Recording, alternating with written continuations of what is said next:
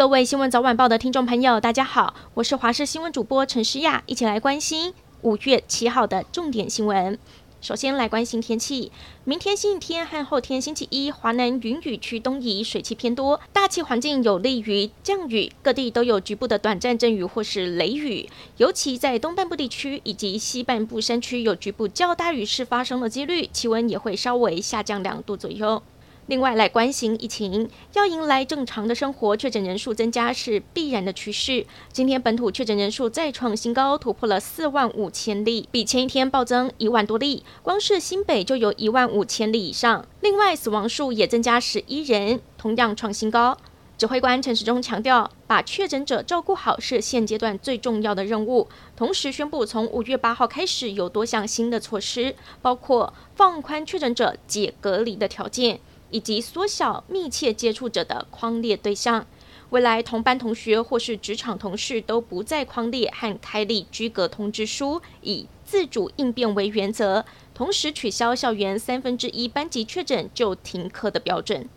另外来关心，新北市有一名确诊的孕妇，五月四号因为发高烧，紧急送到亚东医院专责病房治疗，但是三天内病程快速的恶化，五月六号失去意识，经过妇产科、小儿科与心脏外科医师共同抢救，宝宝还是不幸死亡。这名孕妇也在七号凌晨过世，酿成母子双亡的悲剧。医师说，孕妇的免疫系统本来就比一般人低，在疫情期间更要格外的小心。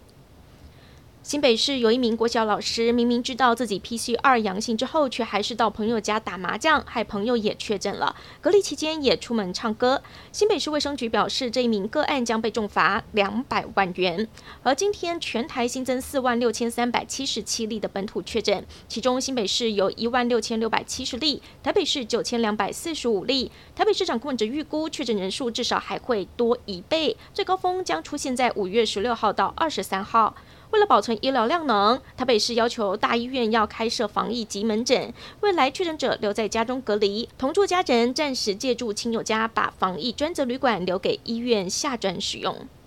疫情严峻，确诊人数暴增，医疗量能压力更大了。台大医院企业工会发出了求救信号，大喊连台大医院都失守，医护人员以筛代隔，就算居家隔离也要上班，人力短缺的状况严重到急诊两名护理师得照顾一百名病患，让医护人员很无奈。但是疫情指挥官陈时中表示了，有没有失守是院方说了算。台大医院也回报，并没有发现两名护理师照顾一百名病患的情况。母亲节要到了，不过最能代表这个感恩节日的康乃馨，今年的销量不太好。台中有花市业者说，今年花价虽然跟往常差不多，没有比较贵，但是买气却比往年少了五成。花市内人潮也不多，研判是受到了疫情的影响，让他们进货时也很两难。多了怕卖不完，少了又怕不足以供应，甚至连在花卉产地的彰化田尾业者说，今年花价比起往年便宜三成，但是买气也下降三成。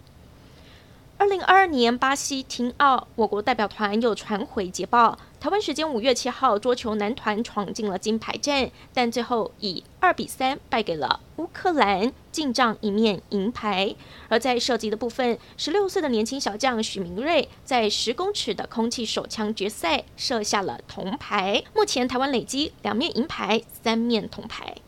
全国大专校院运动会晚间举行开幕典礼，一共有一百五十一所大专校院，一万多位选手参与，要争取二十二项运动赛事的荣耀。晚间总统蔡英文也会亲自出席。